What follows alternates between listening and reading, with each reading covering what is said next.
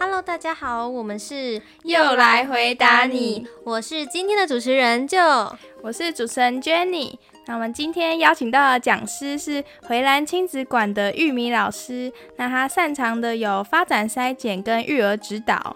Hello，大家好，我是玉米老师。那接下来就直接进入我们的提问。那首先第一题是，有些家长发现他的小孩五到六岁呢，他跑步卡卡的，可能同手同脚，那出现这个问题应该怎么办呢？好，首先呢，我们要先观察孩子是不是确实有同手同脚的状况，就是当孩子踏出左脚的时候，右手必须要顺势的往前摆动。那如果没有的话，就是有同手同脚状况。再来是要注意孩子有没有跑步会呈现外八的状况，比如说比较好的方式是以脚朝前的方式做跑步。那最后呢是要看看孩子是不是有整个脚掌踩地的跑步状况。比较好的跑步方式会以脚跟或脚尖先着地的跑步方式前进。如果有以上有出现比较奇怪的状况呢？可以借由观察去修正小朋友的状况，然后加以练习，或者是我们可以找医生做专业的协助。好，那有哪一些运动它是适合五到六岁的小朋友呢？那其实，在这个阶段啊，攀爬、嗯，体操动作、滑板、打球、跳绳都可以。那攀爬的方面呢，在这个年龄已经具有相当强的手脚协调能力，他们能够轻松的攀爬各种高低不一的障碍物，那可以让他们爬架子啊、树木。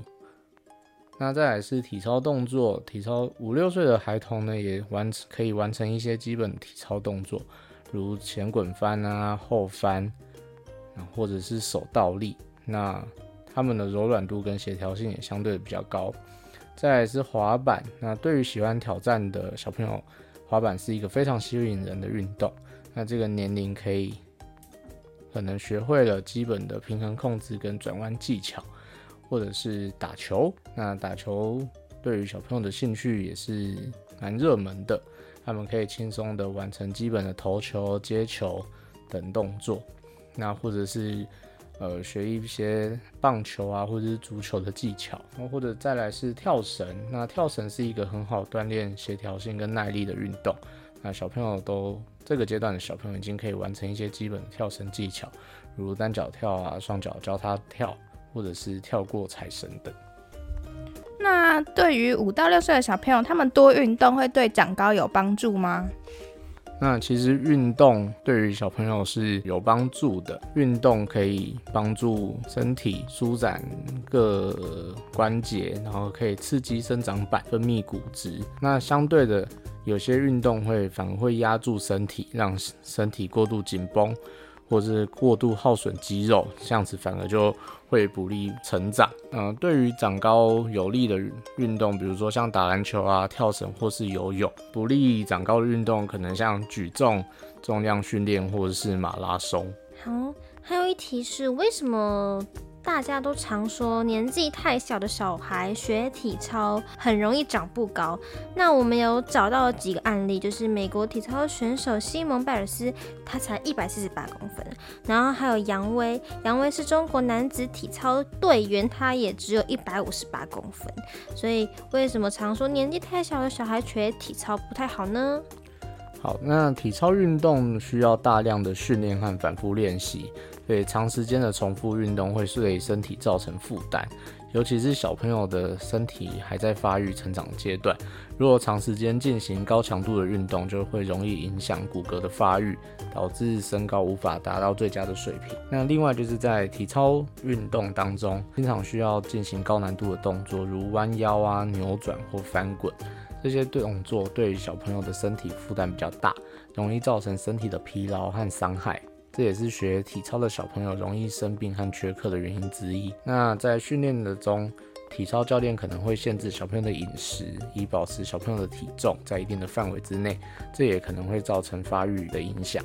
所以体操运动要适量，不可以过度，不然会妨碍到他们的发展成长。下一题是：你们有发现大家的拿笔姿势其实都不尽相同，像是。我们身边就有很多朋友，我们比过了一下，每个人的握笔姿势都非常的不一样。那为什么会有这些差异？这个阶段五到六岁是学习握笔的关键期吗？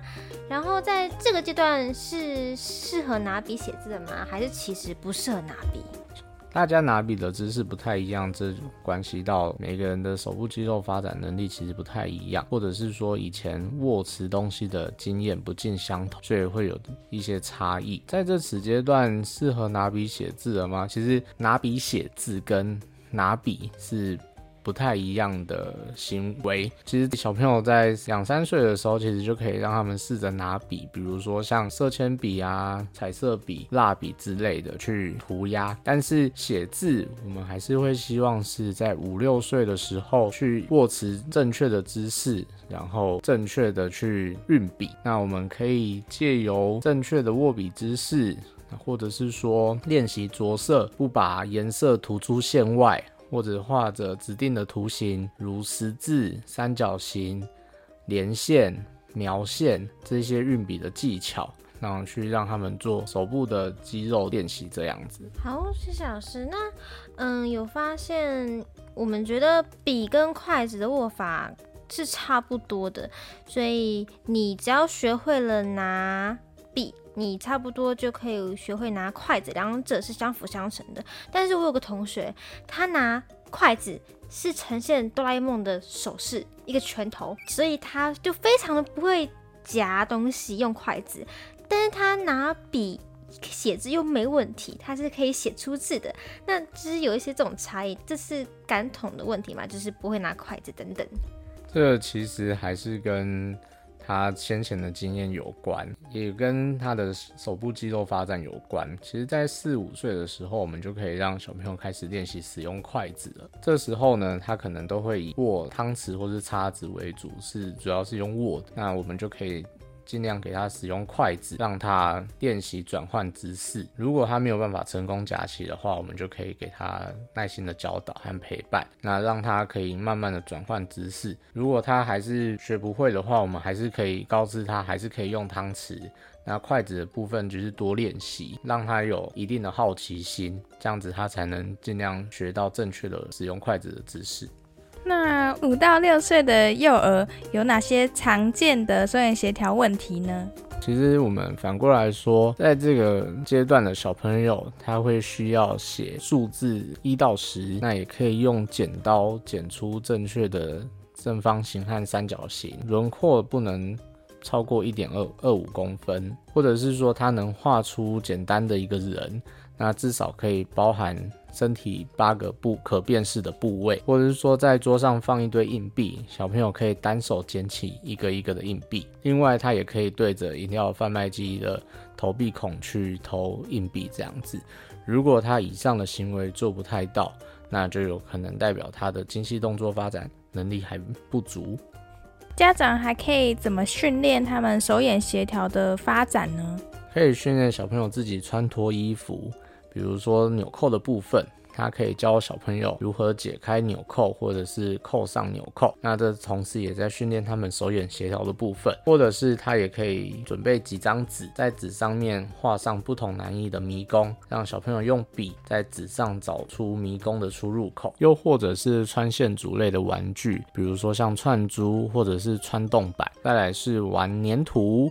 或者是涂鸦跟用剪刀，那涂鸦刚刚有说就是不能超出图案的轮廓，那用剪刀可以让他们尝试着剪直线啊、三角形或者是圆形。再来是可以玩七巧板，那透过七巧板不同的颜色与形状，可以让小朋友尝试拼出示范的图案，比如像动物啊、数字之类的。那这些活动都能帮助小朋友做一些精细动作练习、手眼协调的练习。